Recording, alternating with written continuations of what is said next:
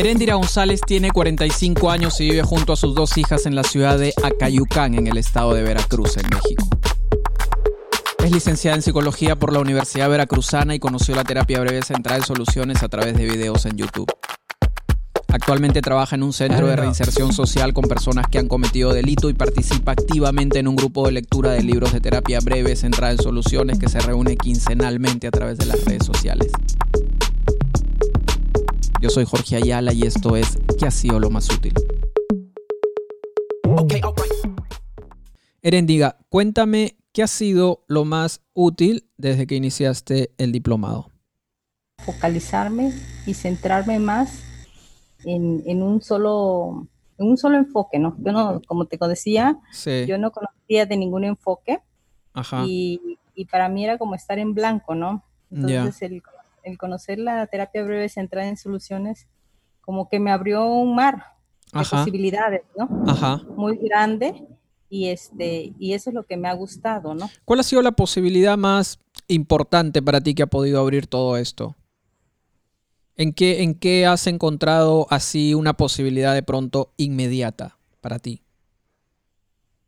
Eh, una fue el afrontamiento de las crisis. Ah, ok. Esa, esa me ayudó bastante. Ok. Y ahorita los escenarios a futuro. Ajá. Siempre, bueno, por el trabajo que tengo, generalmente las personas llegan con cuadros a veces de mucha ansiedad, depresión, tristeza. Ajá. Este, por el hacinamiento en donde se encuentran. Ya. Y entonces, este, siempre yo buscaba así como que temas que les diera sentido a su vida, ¿no? Temas como logoterapia o cosas que estuvieran enfocadas a salir como que de ese, de ese hueco, ¿no? Ajá. Y de tener un futuro más esperanzador, por muy desolador que se viera el escenario, ¿no? Ok. Entonces, por eso es que este enfoque me, ha agradado y me ha, me ha gustado mucho. Ajá. En relación con el afrontamiento de crisis, ¿qué fue para ti lo más útil? el, cómo el, encontrar o ver o darme cuenta que las personas de alguna manera, o sea, tienen esos recursos y que ya vienen haciendo algo ante esas situaciones. Ajá. Trabajar confiando en que las personas, a pesar de la situación de crisis, están respondiendo a, a la crisis. Así es, y de manera adecuada, ¿no? Con sus recursos. Ajá. Ok. Y, con los escenarios a futuro, con, con, la, con, la, con la posibilidad de poder acompañar en la creación de escenarios de futuro, ¿qué ha sido lo más útil con eso? Pues yo siento que lo más útil sería tener un futuro más, este, que pueden tener diferentes escenarios y que puede de alguna manera ser esperanzador la situación más este, dependiendo de alguna manera de, de sus acciones de ellos también, ¿no? Cómo se mueven. Ajá. En tu trabajo se hace visible, digamos, se hace visible la diferencia que hay cuando la esperanza empieza a ser incorporada como parte de la conversación. ¿Cómo descubres que una persona empieza a sentirse conectada con su historia? ¿Cómo es que descubres que una persona empieza a tener mayor esperanza en el proceso?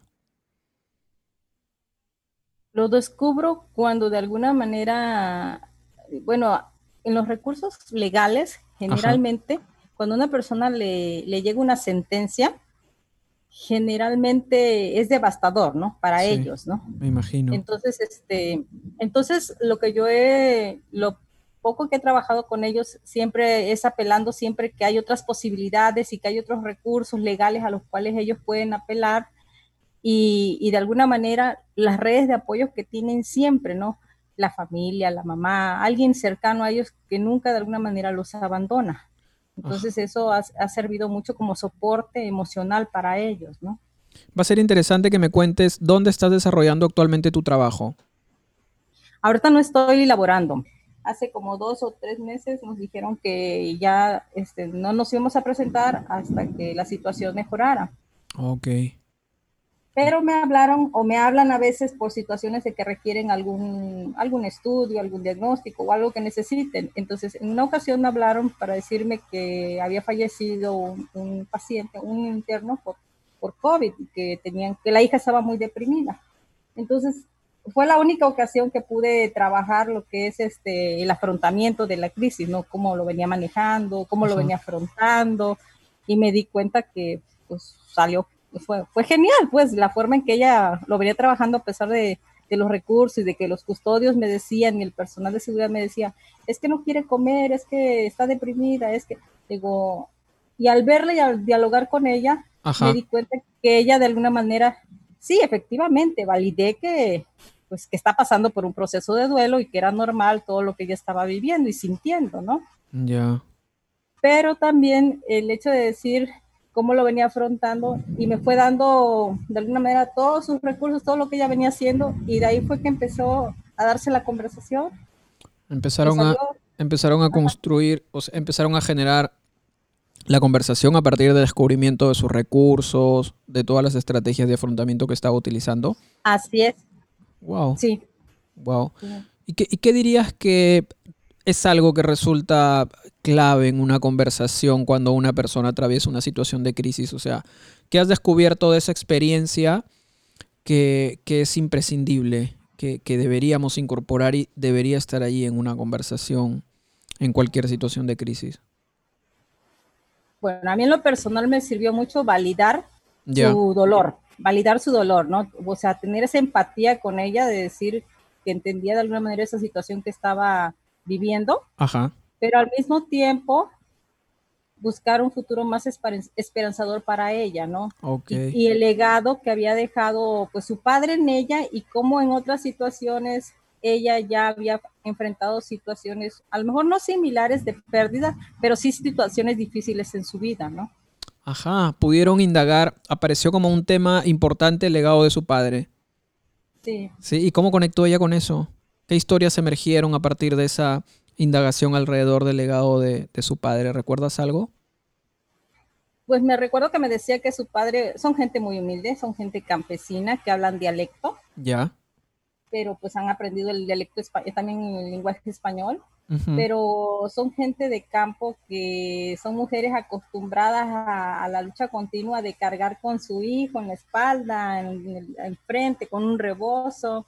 Y, este, y me decía que, que ella veía a su madre así, veía a, sus a su padre también, cómo se levantaba a las 4 o 5 de la mañana para ir a trabajar y que siempre les decía, es que ustedes sean hombres o mujeres, siempre deben de sacar a sus hijos adelante, y que de su primera relación este, el padre de su hijo la había abandonado y, que, y que ella sí se iba al campo y que ella nunca le había pedido ni un peso al papá de su hijo y que esa enseñanza se la había dejado su padre, ¿no? El trabajo y el esfuerzo de, de, que día con día es lo que la llevaba a ella a salir adelante. Wow. ¿Y qué aprendizajes resultaron, resultaron de allí?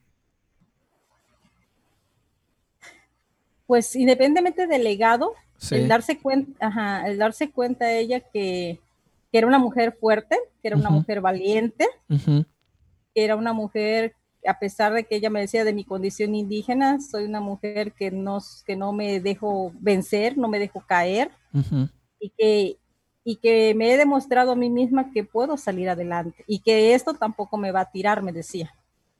Wow, sí. ¿Y qué diferencia hizo eso en tu, en tu propio trabajo, en tu propia identidad como terapeuta? ¿Qué, le añadió esa experiencia a lo que ya traías? Wow, fue bien enriquecedor, la verdad, fue algo, fue una experiencia muy, muy bonita. Sí. me agradó mucho, sí, sí, definitivamente. Luego de esa experiencia, ¿volviste a conversar con alguien más? ¿Volviste a atender alguna otra consulta? Me llamaron para hacer algunas valoraciones y atendía a unos chicos que acababan de ingresar, tenían como 15 días. Ya. Y, y, en una de la, en la entrevista después este, nos dimos un espacio para conversar de cómo él venía afrontando este, la situación de, del, encierro, ¿no? Y este, porque me decía que estaba muy deprimido, que su familia, que estaba preocupado porque hay una parte de la entrevista en donde nosotros manejamos ideas suicidas, pensamientos y ese tipo de situaciones para descartar que haya un probable suicidio, ¿no? Ok. Entonces, este, ya fue que me empezó a comentar que, este, no, pues estoy, este, jugando, ya empecé a tejer hamacas, ya estoy aprendiendo a bordar cinturones y en eso nos fuimos enfocando, ¿no? Cómo ha ido afrontando el encierro al estar ahí durante durante ese tiempo. Ok. En esa sesión, eh, ¿pudiste, eh, se puso en evidencia de pronto algo de lo que habías aprendido en la conversación anterior con esta otra mujer? Digamos, en esta última conversación de la que me estás hablando, ¿sientes que pudiste incorporar algún aprendizaje útil de la, de la sesión anterior con la otra persona? Los recursos. Siempre están ahí, siempre están presentes, ¿no? Ajá. Y solamente de, pues los vamos a conocer a través de, ese interés genuino que tengamos por el otro, de escucharlo y de ir indagando y de alguna manera como que ir entrelazando esas historias, ¿no? Eh, ¿En qué momento o cómo es que indagas recursos? ¿Cómo es que indagas en estas cuestiones? Digamos, ¿cómo sabes que es el momento en el que ya puedes indagar en eso? ¿Es un momento que lo pescas en la conversación o de manera deliberada tú dices, bueno, vamos ya a explorar estas, estos asuntos? ¿Cómo? ¿Cómo lo haces? Pues es que siento que la misma conversación me lo va dando, ¿no? Como que siempre con ellos he sido como que muy, muy natural. Ya. O sea, como, que siempre muy, como que se crea cierta familiaridad. No sé si me explico, me entiendas. Sí, sí te entiendo. Este, ellos cuando me ven, o cuando yo llego, o sea, se acercan y, ya a lo mejor por el tiempo que llevo trabajando ahí y que he trabajado en, grupos con ellos, haciendo talleres vivenciales, como que yo he, roto ese esquema de, o sea, saben que me tienen que decir así como que lead o psicóloga, pero, este, pero muchos me dicen, ¿cómo se está Erendira? ¿O qué pasó? O sea, eh, este, y a veces se cuidan mucho de que el personal no se dé cuenta, ¿no? Porque eso es como que, oye, ella es una figura de autoridad y no puedes hablarle así, ¿no? Y no se debe de romper ese lazo. Pero está mal visto eso. Así es, pero a la hora que yo conecto con ellos en los talleres, yo juego con ellos, yo jalo la cuerda, yo brinco, yo me meto a los túneles, yo, yo de alguna manera me involucro con ellos y eso ha hecho que rompa con muchos muchas cosas, ¿no? Y eso me ha permitido que ellos se acerquen mucho y a la hora que yo converso con ellos, pues sea de una manera muy, muy fluida. Eso me ha ayudado bastante. Ok, ok. Oye, y conocer lo que conoces, conocer lo que ya sabes de la terapia breve centrada en soluciones, ¿ha facilitado en algo la experiencia de... de... ¿Estás haciendo consulta en línea? No, no, no. no. Ah, las consultas de las que me hablas han sido presenciales. Sí. Sí. Ah, ok. Yo pensé que habían sido este, en línea. Ok. ¿Qué más ha sido útil, Erendira? ¿Qué más ha sido ah. útil en tu proceso de, formación, tu proceso de aprendizaje, sí? Uy, yo creo que muchas cosas, porque la verdad, este, yo estoy fascinada, me encanta. O sea, como te había dicho, había como que había una laguna muy grande. Ajá. Muchos años que dejé esto, ya me lo debía, la verdad, el estudiar, el prepararme. Y este, y ahorita estoy así como que quisiera pescar de todo y saber un poco, no porque quisiera aplicar de todo, sino por conocimiento, ¿no? Ya. sé lo que quiero, sé hacia dónde voy a enfocarme pero sí no quisiera que me agarren así como que te estoy hablando de algo y que desconozcas del tema, ¿no? Ajá. Entonces, en el aprendizaje ahorita en terapia, ahorita he estado leyendo mucho, ahorita ya terminé el libro, el de pautas de terapia breve. Ya. En el, porque hicimos el círculo, sí, sí, sí te enteraste, ¿no? Sí, sí, sí. Entonces, lo, cada 15 días tratamos, estoy ahí presente porque quiero aprender más, ¿no? De la experiencia tanto de mis compañeros como de conocer cuál es la filosofía, cuál es, cómo fueron los comienzos y tener esos principios bien claros para que a la hora que yo pueda llevarlos a la terapia o a la consulta los tenga bien presentes, ¿no? Fantástico. ¿Y qué ha sido lo más útil de ese libro? ¿Qué vienes descubriendo ahí en el Pautas? Que no es un libro sencillo, ¿no? Ay, no es complejo. Es un libro, al menos los dos primeros capítulos probablemente son Sí, me costó mucho trabajo, ¿no? Sobre los, sobre todo a veces los términos. Ajá. Sí, isomorfismo, no, no, no, es una cosa que sí, sí es complicado, pero este, pero me ha servido, me ha servido para abrirme, te digo, un poquito más y conocer un poco más. Genial. ¿Qué más, este, eh, qué más ha resultado útil para ti, Erendira? Cuando dices sé lo que quiero, ¿a qué te refieres? Cuando dices que hoy sabes qué es lo que quieres, ¿qué es lo que particularmente estás queriendo? Pues quiero enfocarme a lo que es la terapia breve, centrada en soluciones. Ok. Eso es lo que, eso es lo que me gusta. Eso es lo que he descubierto que me ha gustado. Nunca, durante el tiempo que he trabajado en los centros de reinserción, este, nunca me ha gustado, a pesar de que ahí es un, digamos que es estructurado, hay que hacer esta aplicación de pruebas, hay que sacar diagnósticos, hay que emitir un dictamen y todo. Yo cuando los cuando los trato o tengo contacto con ellos de manera individual, no me gusta, nunca veo el diagnóstico.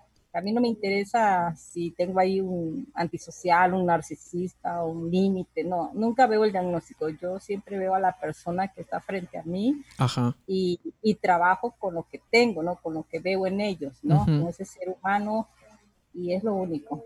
No me gusta hacer juicios tampoco de las personas. Ok. Porque creo que no es válido. Ok. Y yo, como les digo, ustedes ya fueron, ya, ya les dieron un juicio, ya tuvieron una sentencia y yo no tengo por qué hacer juicios, ¿no? Estas personas eh, son personas que, o sea, ¿en qué, ¿en qué contexto trabajas con estas personas que, que han recibido juicio sentencia? ¿Eso es en dónde? En un cerezo. ¿A qué, qué cosa es un cerezo? Es un centro de reinserción social donde hay personas por delitos de homicidio, secuestro, violencia familiar, lesiones, robo, violación, pederastía, de todos los delitos.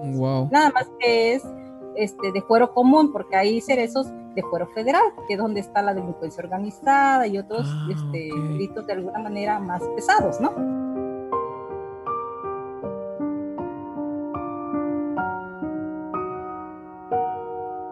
Hemos iniciado las inscripciones para el diplomado en línea de terapia breve centrada en soluciones.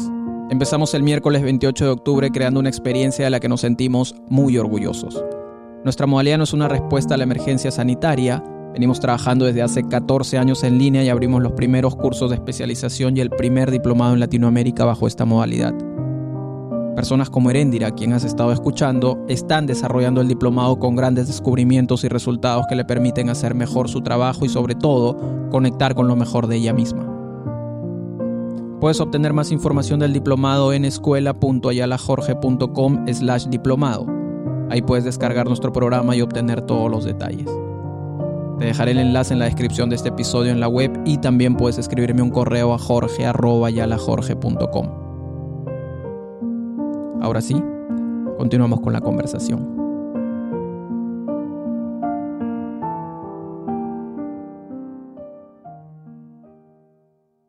Erendira, te quiero hacer una pregunta que para mí es como que la gran pregunta. ¿Por qué te gusta la terapia breve centrada en soluciones? Porque lo has dicho con mucha confianza, con mucha determinación, como si ya estuvieras muy segura de eso. La gran pregunta es ¿por qué? ¿Qué hay en la terapia breve centrada en soluciones?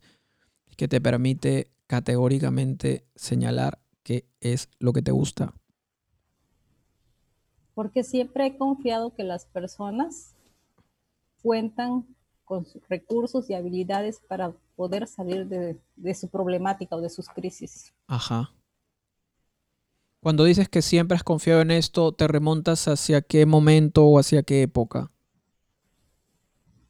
Me remonto yo creo que desde que empecé a trabajar porque desde que trabajo en esos lugares, este, nunca me he enfocado en, sus problemas, o sea, siempre les digo, ¿y qué hubiera sido?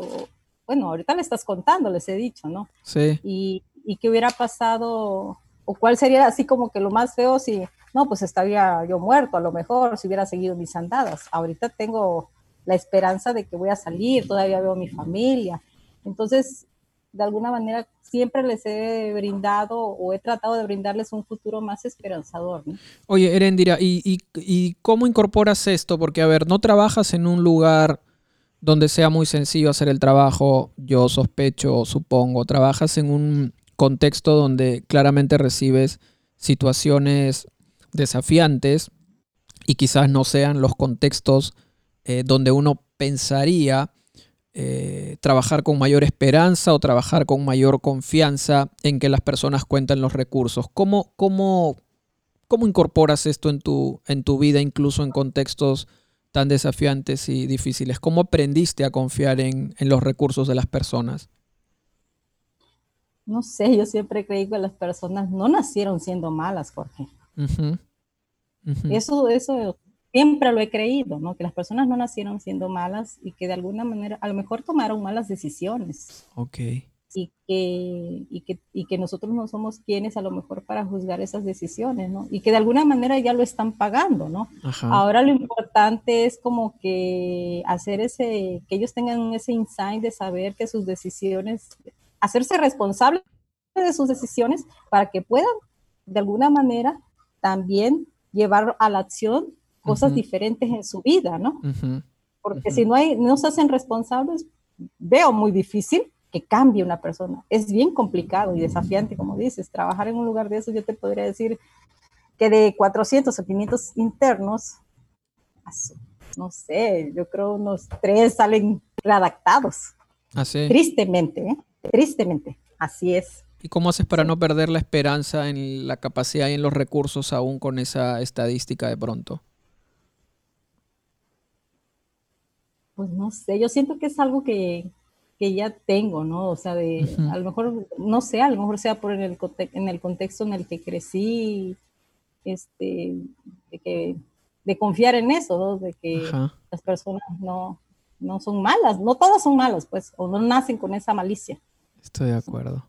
Oye, ¿y cuál es el aporte que la terapia breve centrada en soluciones puede hacer en un centro de reinserción social como el centro en el que trabajas? De pronto, ¿cuál dirías tú que, si pensáramos en ti como una representante de este enfoque, ahora que eres practicante, si tuviéramos que pensar en cuál es tu aporte, el aporte del enfoque ahí en el centro de reinserción social, ¿cuál dirías que es? yo creo que serían muchos. Pues yo creo que uno sería la utilidad, trabajar con lo que, con lo que hay. Ya, trabajar con lo que hay. ¿Sí? Sí. La verdad, porque este, con lo que hay tanto en ellos como en, lo, en la estructura donde trabajo, no tengo un espacio, no tengo una oficina, que tú digas ese es tu cubículo, donde tú los puedes atender, ¿no? Yo los atiendo a veces este, en el campo de fútbol, eh, abajo de, una, un macetero donde nos podemos sentar, o sea, a veces caminando, dialogando con ellos, o sea, no tengo un, espacio propio que diga, ah, es un privado, no, no es así. Digamos, haces un trabajo considerando qué es lo que tienes, o sea, haces el trabajo que haces cuando podrías estar quejándote, cuando podrías estar lamentándote por las condiciones y cuando podrías estar excusándote de las limitaciones que tienes. Así es, me adapto. Te adaptas. Eliges trabajar con lo que está disponible. Así es. Que es uno de los principios del enfoque centrado en soluciones, ¿no? Trabaja con aquello que la persona conserva, con aquello que la persona, eh, con aquello que está disponible, con aquello que está allí para ser trabajado. Sí. Genial. Suena bastante, suena bastante bien. Si tuvieras que pensar en una, si tuvieras que pensar en un trabajo que podrías hacer dentro del centro de reinserción social, ¿en qué pensarías? Si pensaras en publicar una investigación o trabajar una investigación, si pensaras en trabajar un artículo que, que sea resultado de lo que descubres en el centro de reinserción, que pudiera ser un, un aporte para nosotros, ¿Qué elegirías trabajar, Erendira? Wow, está interesante tu pregunta. Tu trabajo es interesante, tu trabajo es interesantísimo. Wow, pues es que no sé. Yo no puedo cambiar la forma en que las personas a lo mejor ven a las personas cuando salen en su libertad y que todos tienen derecho a una oportunidad, ¿no? Ajá esa parte yo no la puedo cambiar porque son personas que lamentablemente salen estigmatizados, Jorge. Sí. Yo, a nosotros también atendemos, me, me, ha tocado esa parte, no como yo quisiera, la verdad, porque son muchísimas las actividades que se hacen. Cuando sale una persona en libertad, se les da un programa que se llama Atención a Preliberados. Ya. Que son personas son personas que se han ganado, por llamarlo así, por buena conducta, que si terminan una sentencia de 15 años pueden salir a los 10, vamos a suponer, un ejemplo. Entonces, durante esos cinco años que falta, el instituto debe de, de recabarle firmas cada determinado tiempo que determina el juez, no sé, cada mes, cada dos meses, y luego los veo y les pregunto, yo tengo que recabar su firma. Se supone que debería de darles alguna asesoría y estoy ahí con la disposición para hacerlo. Uno que otro sí la ha tomado, y siempre les pregunto qué ha ido mejor, cómo estás, cómo te has adaptado al estar allá afuera. Y me he encontrado con personas que sí les ha costado mucho trabajo encontrar un trabajo, les ha costado de alguna manera, a veces no quieren ni salir de casa porque pues regresan a su contexto y es bien difícil para ellos a veces el que todo el tiempo los estén señalando, ¿no? Sí. Entonces, este, no sé, sería algo como que buscando una nueva oportunidad, algo así, ¿no? Un proyecto que, que a lo mejor les diera la oportunidad a ellos de tener una vida diferente, ¿no? Y, de y que la gente pudiera creer en eso. Oye, ¿y conoces alguna historia de una persona que haya podido haberse construido esa oportunidad? De una persona que haya, luego de, de, haber salido en libertad, de alguna persona que se haya construido un camino de, verdadera libertad, donde de pronto se haya creado su oportunidad o de repente haya aprovechado útilmente alguna oportunidad que se le presentó? ¿Conoces alguna de estas historias?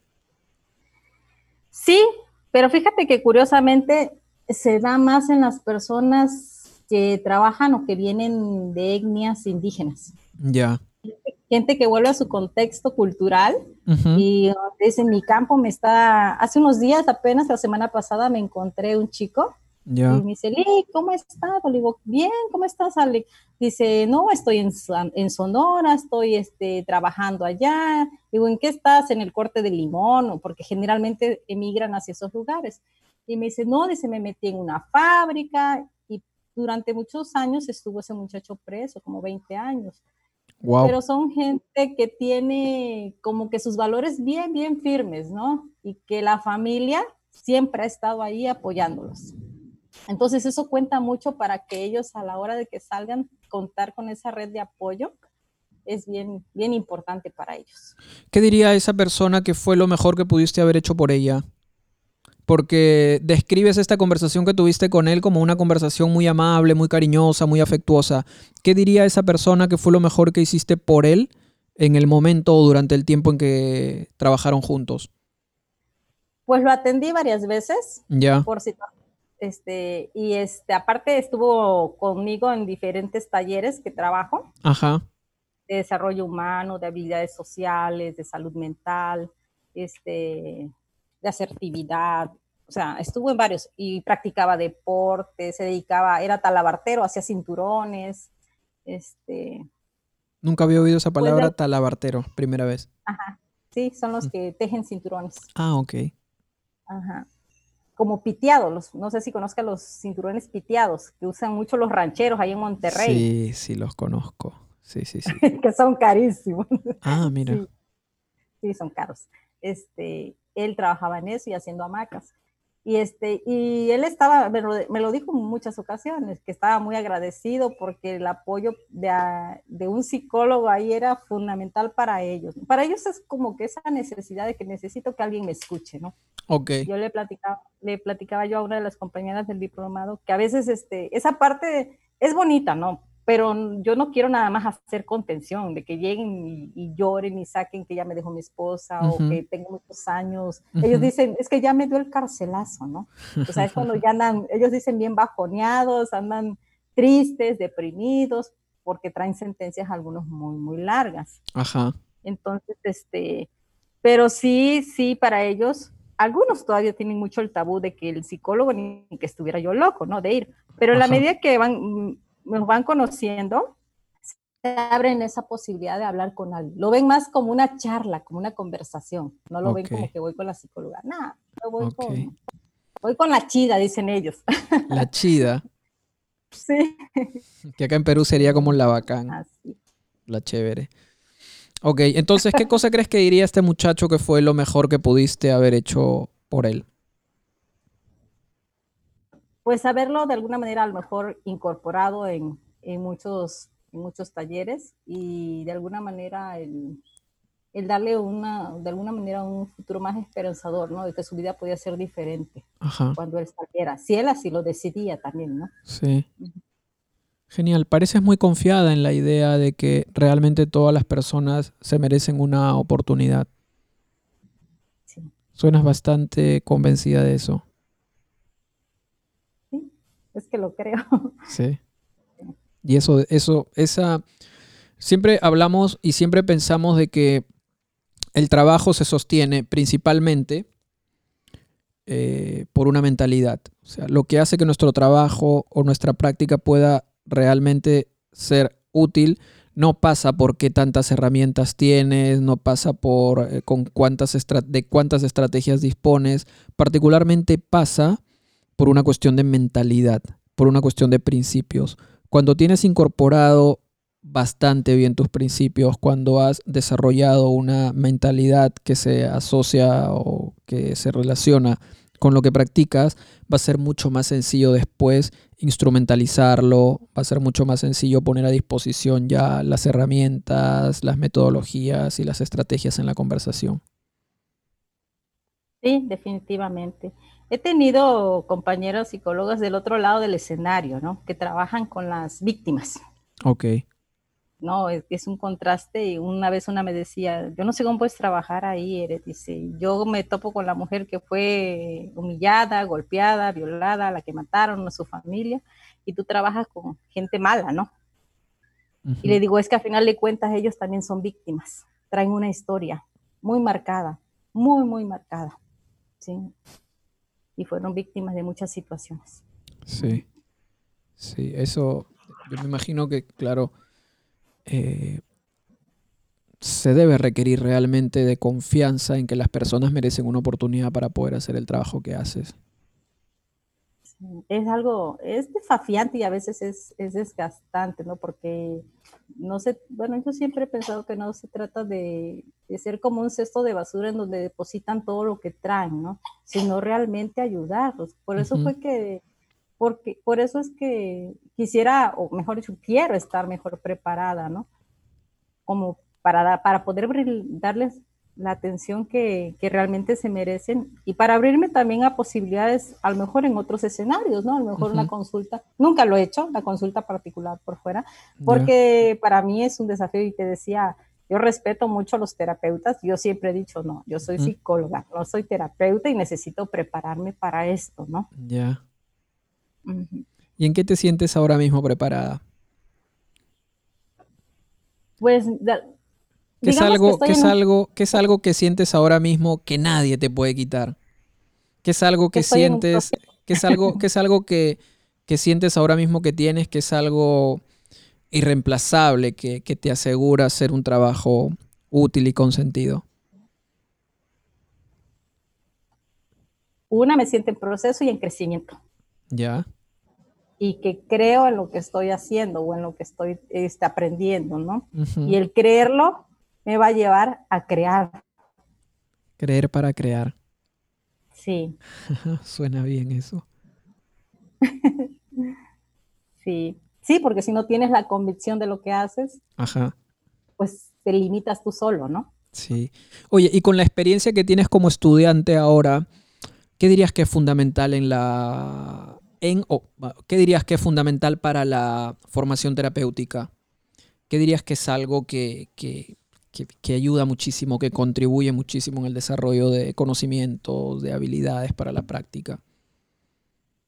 Yo creo que los ejercicios que nos pones nos hacen mucho reflexionar.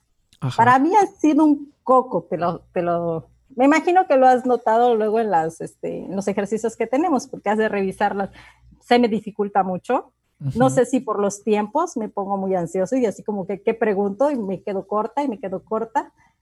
Y este, pero, lo, pero estando allá, a lo mejor porque en el trabajo, no sé si por como ya es un lugar donde ya me conocen y me he desenvuelto, a lo mejor se me facilita más, ¿sí?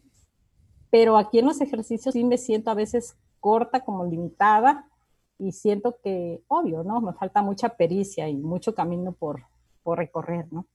Sí, bueno, los ejercicios están hechos para eso en realidad, ¿no? Para poner a disposición, para darles una oportunidad de que se sientan como, como, como haya que sentirse en ese momento, para poder después mejorarlo, para volver a hacerlo, para refinarlo y para que la cosa vaya poco a poco saliendo, saliendo mejor. Pero este sí, me da mucho me da mucho gusto saber que los ejercicios tienen, o sea, de que se puedan dar cuenta de que los ejercicios efectivamente tienen una intención. no, se puede aprender a hacer terapia si no se conversa. No se puede aprender a hacer terapia si es que no se, si es que no se utilizan prácticas de, de conversación. Entonces dirías que los ejercicios son fundamentales en la formación terapéutica. Definitivamente. La verdad, sí. Independientemente de todos los principios y la filosofía que tenga el enfoque y que debemos traerlo a la consulta, como te decía, yo creo que los ejercicios es fundamental, ¿no?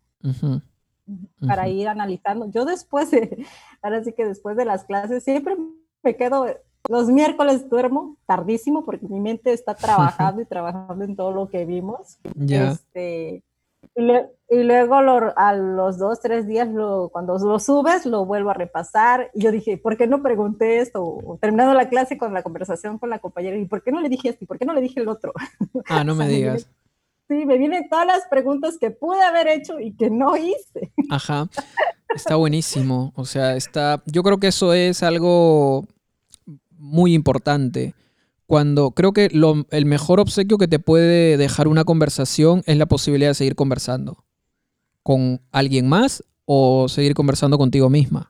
Seguir haciéndote más preguntas, reactualizando las respuestas y, y estar en un continuum. Sí, así es. Interesante, o sea, después de la clase sigues pensando en qué otras respuestas darías o en qué otras respuestas compartirías, te quedas con esa sensación. Sí, y que debí haber preguntado otras cosas. Ajá, ajá. A mí me pasa lo mismo, ¿sabes? Cuando he tenido posibilidad de estar en algún taller o en algún entrenamiento, es como, o alguna entrevista, ya sabes, a veces uno va a dar un taller y la escuela, la gente que, que organiza el taller comparte una entrevista o me hace una entrevista y, es como que me hacen preguntas con las que no, estoy, que no estoy muy acostumbrado de responder. Por ejemplo, alguna vez me preguntaron cómo te gustaría ser recordado y realmente no tenía respuesta para esa pregunta. Igual la respondí, pero mm, no, no con la seguridad de cuando respondes una pregunta y dices, esta es la respuesta que quería dar, no, esta es la respuesta que, que me hace sentido. Y fíjate que me, la pregunta, ¿cómo me gustaría ser recordado? me acompañó probablemente un par de meses y llegó un día en el que dije, ya tengo la respuesta. Esta es la respuesta, ¿no? Esta es la respuesta. Ojalá me volvieran a hacer esa pregunta en alguna otra entrevista para compartir esa respuesta. Aunque no sé, de repente igual pasa, puede pasar lo mismo, que para cuando te hacen la pregunta la respuesta ya no sea la misma. Efectivamente.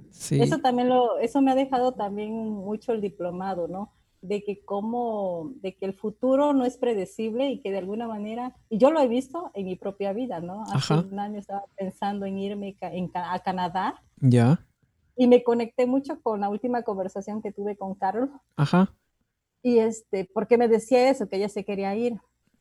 Y hasta el final, ya, yo la dejé hablar, ¿no? Ya hasta el final fue que le dije, no, yo hace un año estaba pensando en esa posibilidad, ¿no? Por la inseguridad en México y sobre todo por las cuestiones laborales, ¿no? Ya. económicas. Sí. Y, este, y, estudié, estuve estudiando creo que un cuatrimestre inglés y ya de ahí por cuestiones de trabajo lo tuve que dejar. Ajá. Y ya fue que ahí empecé con el diplomado con Gilberto.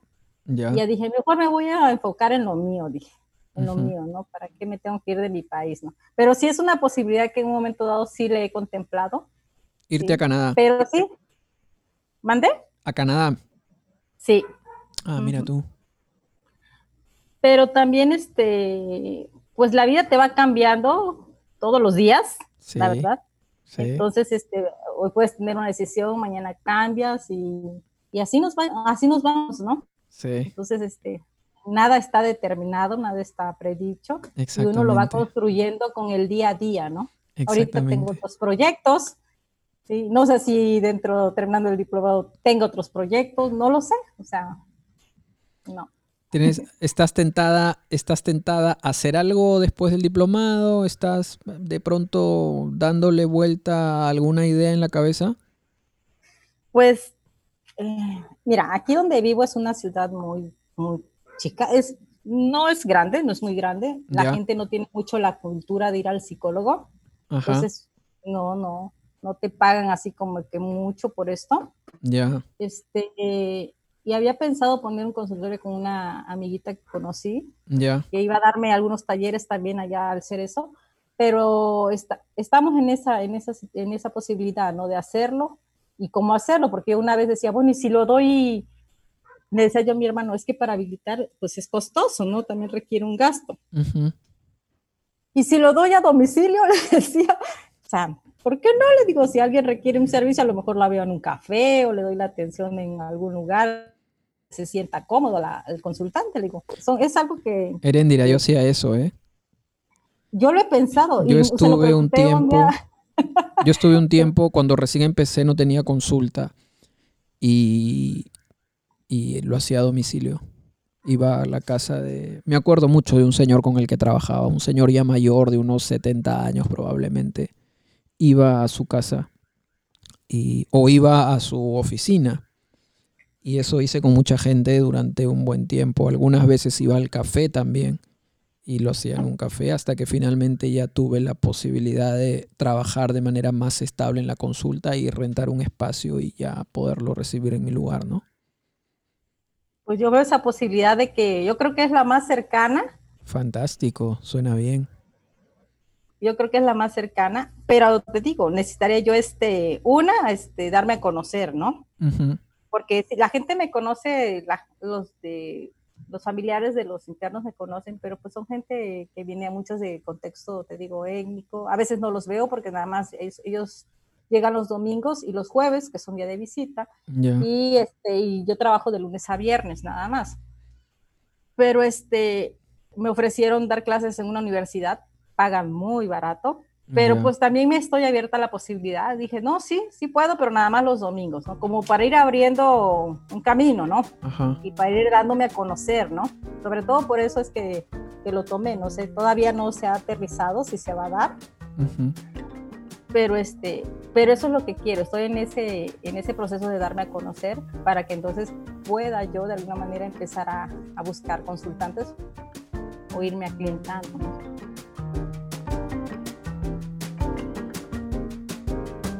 Es realmente en contextos de trabajo como el de Erendira donde se pone a prueba la esperanza y confiar en los recursos y la capacidad de las personas. Todos tenemos derecho a una oportunidad, nos dice, y lo sabe porque trabaja con personas que han sido privadas de su libertad por cometer algún delito. Sabe que las oportunidades son escasas, pero si ella hace lo que sabe hacer, hay esperanza. Por eso hace su trabajo donde está, porque confía, porque tiene que creer para crear y porque enriquecer la experiencia del otro la enriquece también a ella. Yo no puedo cambiar la forma en que las personas ven a las personas cuando salen en libertad, pero creo que todos tienen derecho a una oportunidad, nos dice Erendira. ¿Qué hacer en esas situaciones? Creo que nos deja una gran lección. Los recursos siempre están allí, presentes, y el interés genuino por conocer a la persona es lo que define el trabajo. Nunca se ha enfocado en el problema aun cuando su trabajo se desarrolla en un centro de reinserción social. Ella prefiere acompañar especulando historias de futuros diferentes que puedan crear oportunidades. Hasta aquí la historia de Erendira. Muchas gracias por escucharnos. Esto fue ¿Qué ha sido lo más útil? Si te gustó lo que acabas de oír, por favor ayúdanos a compartir este podcast con alguien. Para conocer más de este proyecto nos puedes seguir en las redes sociales. Estamos en Instagram como arroba que ha sido lo más útil y también puedes visitar la página web www.terapiabrevecentraensoluciones.com. Así de sencillo. Allí puedes suscribirte al boletín semanal de noticias que enviamos todos los domingos recomendando lecturas y compartiendo recursos e historias del trabajo que realizamos en consulta. Muchas gracias y hasta la próxima.